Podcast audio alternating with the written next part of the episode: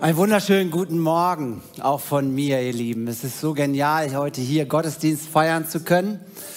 Und äh, letzte Woche haben wir mit einer ganz neuen Serie begonnen, alles auf Anfang. Und ich darf heute in den zweiten Teil einsteigen. Und in dem diese Serie ähm, ist für jeden etwas.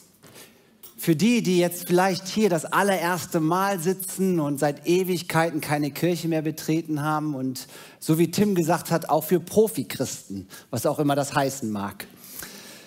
Vielleicht gehörst du zu dem ersten Teil. Du sitzt hier und äh, bist vielleicht eingeladen worden, mitgeschliffen worden, ähm, weißt nicht genau, warum du jetzt hier sitzt. Oder vielleicht bist du hier, weil du neugierig geworden bist und irgendwie so eine Sehnsucht hast, etwas mehr von einem Gott zu erfahren. Und du freust dich, wie toll man hier Karaoke singen kann. Ähm, weiß nicht, was Worship ist. Ähm, aber diese Serie ist für dich auch. Aber nicht nur da äh, für dich, sondern auch für jeden, der schon lange mit Jesus unterwegs ist. Wir wollen nämlich in dieser Serie über Basics des christlichen Glaubens reden, also den Anfang. Alles auf Anfang. Was sind denn die Basics und äh, die Ausgangslage, der Anfang, was jeder verstehen sollte, wenn es um den christlichen Glauben geht? Ich brauche immer wieder eine Wiederholung. Ich muss immer wieder zurückgucken und verstehen, wie Dinge funktionieren. Und ich bin froh, Jungs zu haben von 11 und 15 Jahren, die, äh, mit denen ich noch mal überlegen muss, was ist ein Quotient, ähm, ein Multiplikator, Nenner, Zähler, keine Ahnung, aber das sind Basics. Und genauso gibt es auch Basics im christlichen Glauben, die genau wichtig sind, dass jeder sie neu versteht. Und ich möchte heute mit einer der zentralsten Botschaften anfangen des christlichen Glaubens. Und das ist das Kreuz.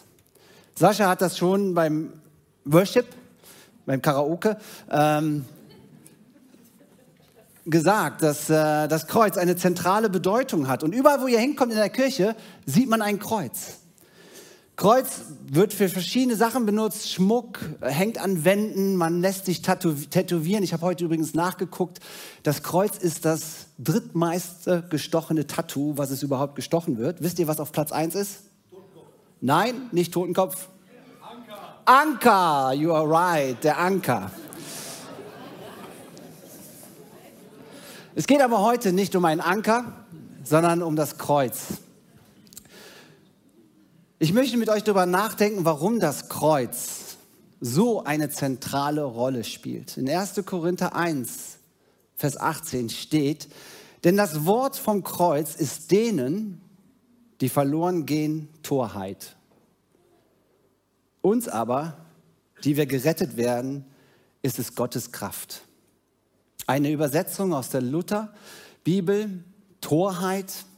Was bedeutet das? Da steht, dass Menschen, die nichts wissen, erscheint das Kreuz als absoluter Blödsinn, nicht relevant, sinnlos, unvernünftig. Die aber, die von Gott die Augen beko geöffnet bekommen haben, erfahren darin, Gottes Kraft, Gottes Lebenskraft. Warum? Warum ist das Kreuz und was hat es mit dem Kreuz auf sich? Warum erfahren Menschen darin Gottes Kraft? Darum soll es heute gehen. Als wir diese Predigt als Pastoren und äh, als ein Team uns überlegt haben, diese Serie, ist mir direkt ein Gegenstand eingefallen. Ein Gegenstand, der manche von euch vielleicht kennen. Ein Relikt der Vergangenheit. Ähm, das hat etwas hiermit zu tun. Ein Ghetto-Blaster. Ja, da leuchten die Augen, ne? Genau, es ist ein Relikt aus der Vergangenheit und manche von euch, die ältere Generation kennt ihn, macht mal alle, ah. Die junge Generation, hä? Es geht nicht um den Ghetto-Blaster, sondern was da drin ist. Uh, ja. Dieser Gegenstand ist mir nämlich eingefallen, als es um diese Serie ging. Eine Aufnahmekassette. Ihr Lieben, das war früher in meiner Kindheit und Jugendzeit mein Heiligtum. Hunderte Kassetten aufgenommen. Ja, ich wurde zum Spezialist von Bandsalat, weil ich hatte so einen ollen Ghetto-Blaster und jeder, der sowas kennt, weiß das, ja, dass man irgendwann mal so Bandsalat hat. Was haben wir gemacht? Man nimmt einen Stift und wickelt es wieder auf. Ich war ein Spezialist im Bandsalat wickeln und Bandrissen zu flicken und so weiter. Ja? Und ich habe Stunden, Stunden damit verbracht, vom Radio zu sitzen und Musik aus dem Radio aufzunehmen. Könnt ihr euch das vorstellen? Und ich habe immer die Krise gekriegt, wenn dieser Moderator mitten reingeredet hat. Ja, ja.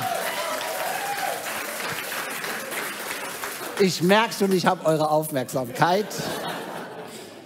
Ich habe das wirklich als kleiner Fuzzi, habe ich schon angefangen aufzunehmen, ja. Äh, und wie das alles ist mit so technischen Geräten, es kommen immer so Neuerungen rein, die man erstmal später entdeckt. Ja, ich wusste zum Beispiel nicht, zwei Besonderheiten an so einer Aufnahmekassette ist es nämlich. Fakt 1, für die, die es noch nicht wissen, hier oben gibt es so Ecken. Ja? Wenn man die nämlich reindrückt, dann bleibt dieses, was da aufgenommen ist, für immer drauf. Kennt ihr es? Ja, wer wusste es noch nicht? Ja, siehst du. Genau, und jetzt kommt etwas Peinliches. Ich habe so mit vier, fünf Jahren schon so einen Kassettenrekorder bekommen und aufgenommen und habe schon ganz viel aufgenommen. Und der zweite Fakt ist, das wusste ich nicht, es gibt Seite A und es gibt Seite B.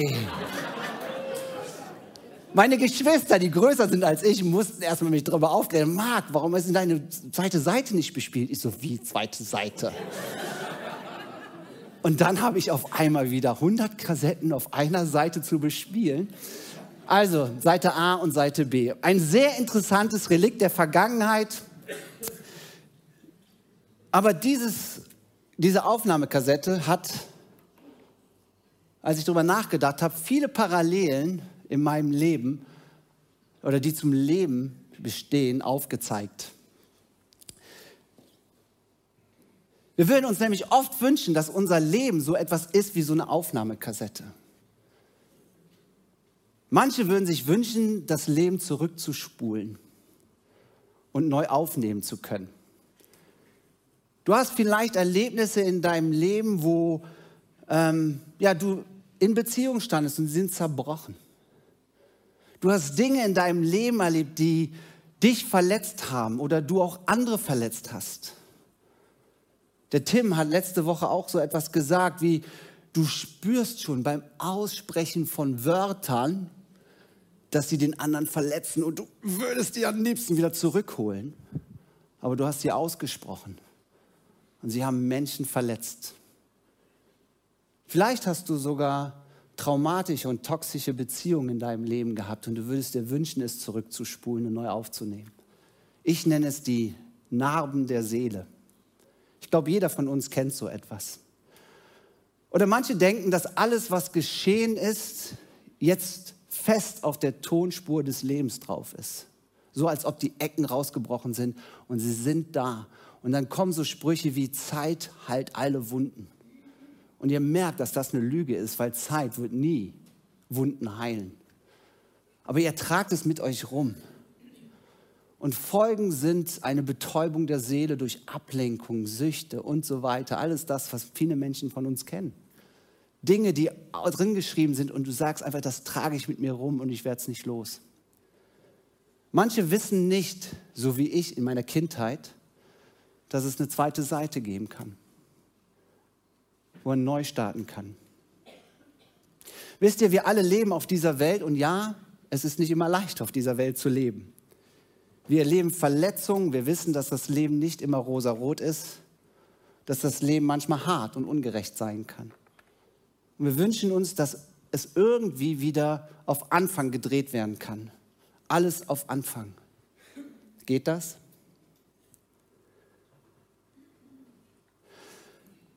Tim hat letzte Woche etwas Ähnliches mit dem Buzzer erzählt. Und für die, die es noch nicht gehört haben, können das gerne beim Podcast nachhören.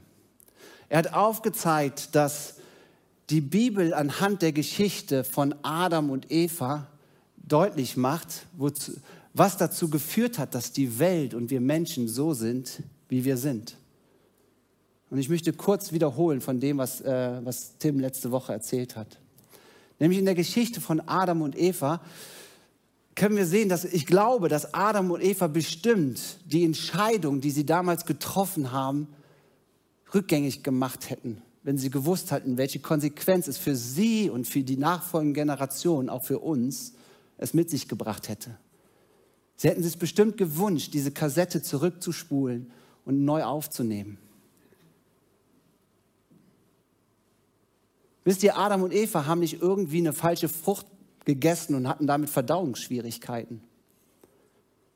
Was die Geschichte deutlich macht, ist, was der Mensch gemacht hat, also Adam und Eva. Sie haben nämlich die Entscheidung getroffen, als sie von diesem Baum des Lebens gegessen haben, selbst ihr Gott zu sein. Selbst entscheiden zu wollen, was richtig und was falsch ist. Weil als sie von dieser Frucht gegessen haben, ist etwas Schwerwiegendes passiert. Gottes Atem, sein Geist ist aus den Menschen herausgegangen. Diese Entscheidung von den Menschen, selbst Gott sein zu wollen, hat dazu geführt, dass Gottes Präsenz, seine Gegenwart aus den Menschen herausgegangen ist. Diese Entscheidung von Adam und Eva, selbst Gott zu sein, führte dazu, dass Gott sich zurückgezogen hat, dass sein Atem aus uns gegangen ist. Jetzt kannst du vielleicht sagen, was habe ich mit dieser Geschichte von Adam und Eva zu tun? Wisst ihr, ich glaube, dass wir alle diesen Entscheidungskonflikt kennen. Möchte ich mein Leben von Gott bestimmen lassen oder möchte ich selber das Leben in die Hand nehmen. Deswegen geht es uns gar nicht anders als Adam und Eva damals. Wir alle kennen diesen Entscheidungskonflikt. Vertraue ich Gott oder vertraue ich mir selber? Der Sündenfall ist tausende von Jahren her, aber die Thematik betrifft uns heute genauso wie damals. Wir sind getrennt von Gott. Sein Atem, sein Geist hat sich aus uns herausgezogen. Wir sind unser Gott. Ich, mir, meins. Wir sagen, wo der Hase herlaufen muss. Wir haben uns auf den Thron des Lebens gesetzt. Genauso wie Adam und Eva damals. Wisst ihr, und das ist eine Sache, warum ich glaube, dass wenn Adam und Eva das gewusst hätten, dann hätten sie am liebsten diese Kassette zurückgespult. Die Bibel macht nämlich deutlich, dass seitdem, seitdem Gottes Atem aus uns Menschen herausgegangen ist, dass es eine Dysfunktionalität in diese Welt hineingekommen ist. Eine Welt voller Leid, voller Not, voller Schmerz und voller Ungerechtigkeit. Und das ist die Ausgangslage, die wir heute genauso erleben. Das ist alles auf unserer Kassette des Lebens drauf.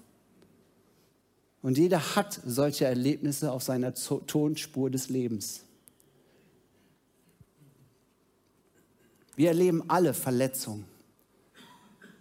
Manche erleben Mobbing auf dem Arbeitsplatz oder in der Schule oder in der Uni.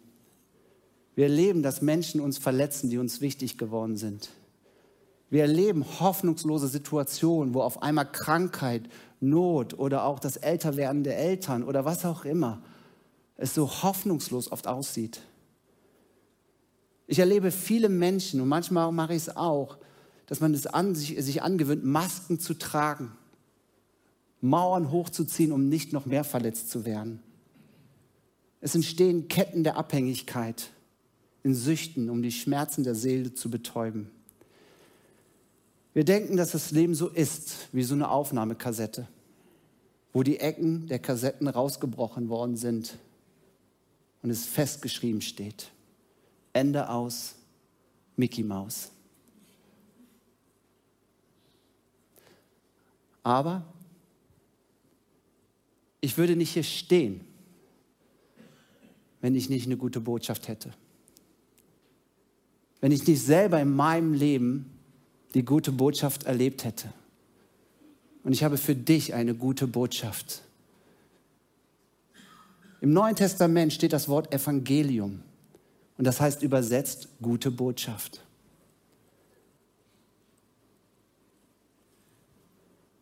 Du hast eine Seite B, wo du dein Leben neu aufnehmen kannst.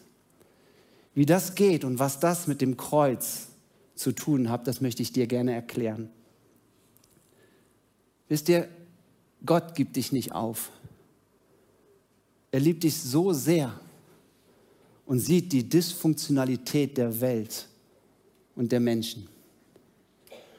Er liebt dich und die Welt so sehr. Woher weiß ich das? Es steht in der Bibel. Johannes 3, Vers 16. Wenn ich mich mal tätowieren lassen würde, wäre das der Vers, den ich mir tätowieren lassen würde. Denn Gott hat die Welt so sehr geliebt, dass er seinen einzigen Sohn hingab, damit jeder, der an ihn glaubt, nicht verloren geht, sondern das ewige Leben hat. Jesus ist Gottes Lösung, ihr Lieben. Gott kam durch Jesus auf diese Welt, weil er dich und die Welt so sehr liebt, sagt der Vers.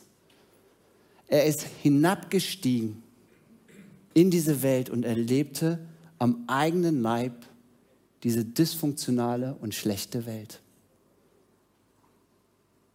Jesus ist geboren in Bethlehem, in einem Außenposten des römischen Reiches. Er ist geboren hinter feindlichen Linien. Und deswegen kam Gottes eigenes Selbst auf diese Welt, aber trat in diese zerrissene und schlechte Welt hinein. Er erweckte Widerstand. Als er angefangen hatte zu predigen, zu lehren, Wunder zu vollbringen und seine göttliche Gegenwart ausgestrahlt hat, erweckte er Widerstand. Gleich am Anfang sehen wir diesen Widerstand. Herodes versuchte ihn auszumerzen und er musste ins Exil fliehen. Von dem Moment an, wo er auf dieser öffentlichen Bühne war, jubelten eine, einige, andere lehnten ihn aber ab. Wisst ihr, Jesus kam in diese dysfunktionale Welt und den Höhepunkt des Widerstandes erleben wir in der Passionsgeschichte, auf die wir Ostern zugehen werden. Aber dort, in den Evangelien lesen wir, dass genau dort alle Formen menschlicher Sünde und Dysfunktionalität zum Vorschein kamen. Wir lesen von diesem hinterhältigen Verrat von Judas. Als Petrus abstreitet, dass er ihn überhaupt kennt. Als die anderen Jünger während seines Moments der Wahrheit und des Kampfes einfach einschliefen. Man sieht Pontius Pilatus, der die Wahrheit kennt, sie aber nicht durchführt.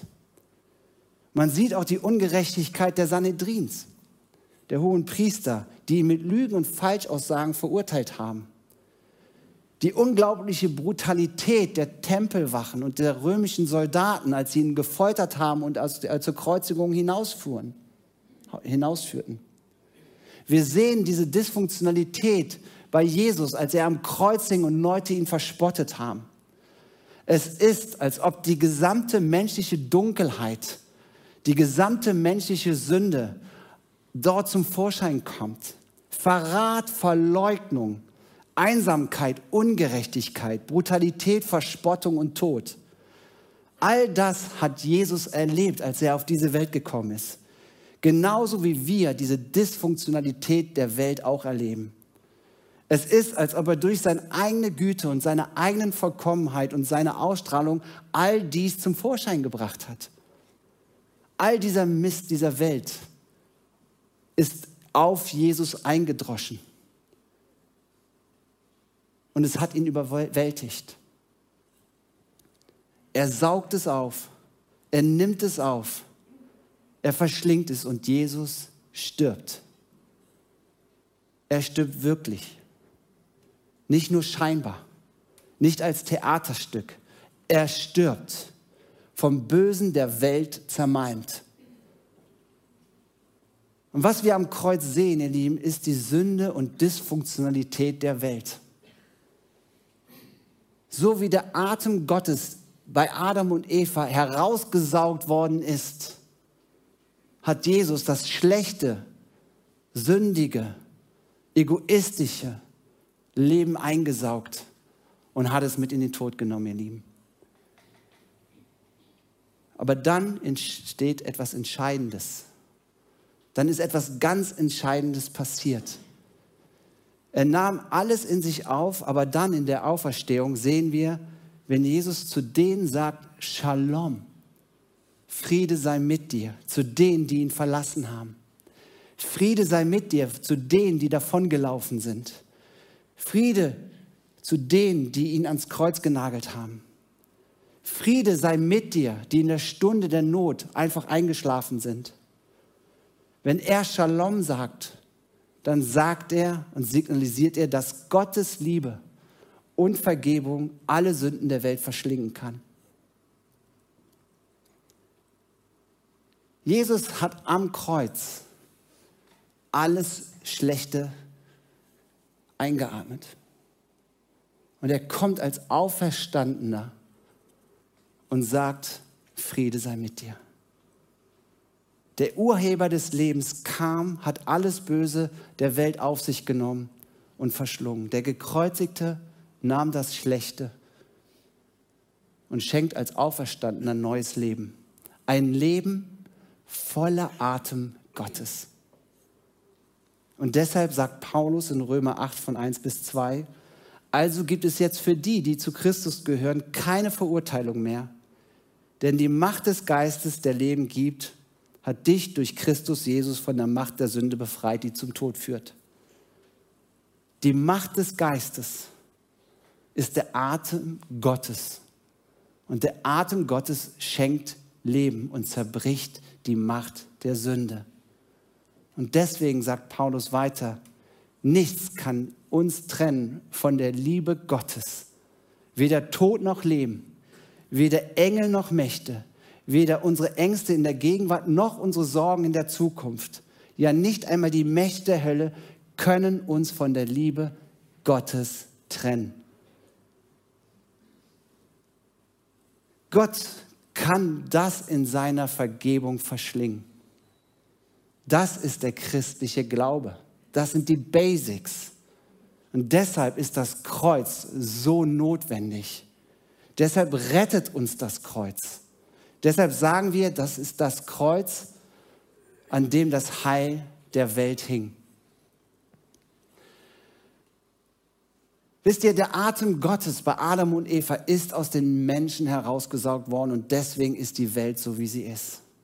Jesus ist auf diese Welt gekommen und hat es selber in sich aufgesaugt. Aber er hat es überwunden.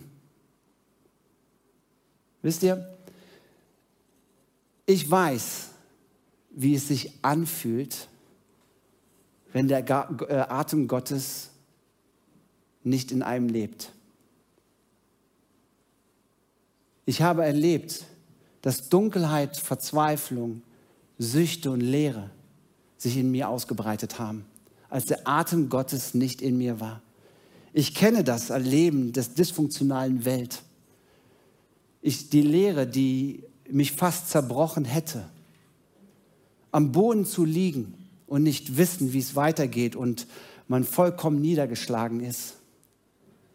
Ich weiß, wie es sich anfühlt, wenn der Atem Gottes aus einem rausgezogen worden ist und man tot ist, geistlich tot ist. Ich habe das in meiner Teenager- und Jugendzeit erleben müssen, wie es ist, ohne Gott unterwegs zu sein, ohne diesen Atem Gottes. Und ich weiß, dass es hier vielleicht viele Menschen gibt, die genau das spüren. Dass sie sich innerlich tot und zerbrochen und zermalmt fühlen von dieser Welt und die Tonkassette vielleicht voll ist mit solchen Dingen und du siehst einfach keinen Ausweg mehr und du sagst einfach, ja, so ist es. Wisst ihr, mit 19, am 31.12.1990, war es ein Tag, wo ich auf einmal gemerkt habe, dass das Kreuz keine Torheit ist, sondern ich habe erlebt, dass ich auf einmal merkte, dass der Geist Gottes mir etwas zeigen wollte, dass ich ein neues Leben haben kann. Aber ich musste mich entscheiden. Möchte ich ein neues Leben mit diesem Atem Gottes oder ohne ihn weiterleben? Möchte ich, dass der liebende Gott mein Leben bestimmt oder möchte ich weiterhin mein eigener Gott sein? Ich hatte die Wahl.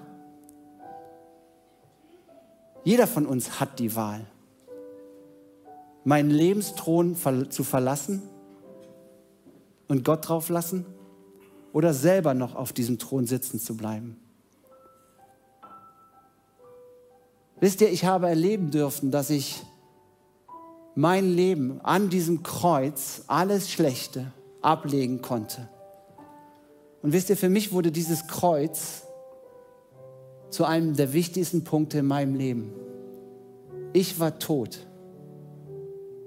Aber ich durfte erleben, dass ich an diesem Kreuz alles Schlechte niederlegen durfte. Und es wurde zur Tür. Zur Tür zu einem neuen Leben. Ich durfte erleben, dass der Geist Gottes sich in mir ausgebreitet hat. Dass er mich willkommen geheißen hat und gesagt hat, Shalom, Friede sei mit dir. Fang ein neues Kapitel an. Das war Seite A. Aber hier habe ich Seite B. Und wisst ihr, auf Seite B passieren immer noch Dinge. Einer meiner größten Freunde ist der Rudi Walter, der Missionar in Tschechien. Wisst ihr, wie er mich morgens immer begrüßt? Marc, heute ist ein neuer Gnadentag. Heute darf ich alle Sachen besser machen, die ich gestern falsch gemacht habe, weil Jesus mich liebt. In diesem Bewusstsein darf ich dieses Kreuz als Kraft Gottes erleben, dass er mich durchträgt. Das Kreuz ist die Tür. Jesus sagt selber, ich bin die Tür zum Leben. Und diese Tür ist für jeden da. In Römer 8, Vers 11 steht, der Geist Gottes, der Jesus von den Toten auferweckt hat, lebt in euch so wie der Christus von den Toten auferweckte, wird er auch euren sterblichen Körper durch denselben Geist lebendig machen, der in euch lebt. Hier sitzen viele Profi-Christen, die genau das erlebt haben. Wisst ihr, vielleicht gehörst du noch nicht zu diesen Profi-Christen dazu. Vielleicht fühlst du dich so, als ob der Atem Gottes nicht in dir lebt und du hast noch nie so eine Entscheidung getroffen, dann kann es sein, dass der 22.01.2023 dein Tag wird. Weil ich möchte dir die Möglichkeit geben, eine Entscheidung zu treffen heute. Wenn du merkst, dass dieses Kreuz vorher für dich ein Blödsinn, eine unrelevante Sache ist und du dir das nie als Gottes Kraft vorgestellt hast, aber jetzt auf einmal merkst, dass der Atem Gottes um deine Ohren weht und du merkst, dein Herz schlägt ganz schnell, weil du eine Sehnsucht danach hast, geistlich lebendig zu sein, dann kann das heute dein Tag sein. Dann kann das heute die Möglichkeit sein, deine Kassette rumzudrehen und ein neues Leben zu starten. Wisst ihr, es ist wie ein neues Leben. Ich kann das sagen. Ich habe erlebt, und so viele sitzen auch hier, die das genauso sagen können, als an, der Geist Gottes angefangen hat, in meinem Leben zu atmen, veränderte sich so vieles. Die Seite A ist immer noch da. Mein altes Leben ist immer noch da. Aber ich konnte heil werden, weil Gott mich geheilt hat an vielen Punkten, wo ich Narben auf der Seele habe. Ich möchte dich einladen, heute eine Entscheidung zu treffen. Für dich ist dieses Kreuz heute vielleicht dein Kreuz, symbolisch. Ich werde dieses Kreuz gleich hier vorne vor die Bühne stellen. Und wir werden ein Lied singen, gemeinsam. Das Lied Back to Life, zurück zum Leben. Und wenn du merkst, dass du noch nie eine Entscheidung getroffen hast, mit Jesus unterwegs zu sein und dieses Kreuz für dich in Anspruch zu nehmen, dann mache ich dir Mut, aus deiner Reihe, von deinem Platz aufzustehen. Es stehen gleich alle bei dem Lied, deswegen wird genug Platz sein. Aber dass du an dieses Kreuz gehst und wie eine Tür es berührst, das alte Leben hinter dir zu lassen und ins neue Leben hineinzugehen. Und dann, dass du dann wieder auf deinen Platz gehst. Wir haben überlegt, wie können wir das machen? Ich glaube, dass es eine unheimliche symbolische Kraft hat, aber es bedeutet Mut für dich. Wisst ihr, hier sitzen ganz viele von Christen, die hier sitzen und sagen, ey, wir feuern dich an. Trau dich diesen Schritt. Hab den Mut. Wir haben alle diesen Schritt gemacht, deswegen muss es dir nicht peinlich sein. Alle, die hier sitzen und dieses Kreuz als Kraft Gottes erlebt haben, haben das erlebt. Aber sie mussten diese Wahl treffen. Verlasse ich den Thron meines Lebens und lasse es Gott drauf und nehme das neue Leben an. Ich lade dich dazu ein. Ich möchte bitten, dass die Band jetzt nach vorne kommt, wenn sie nicht schon vorne ist.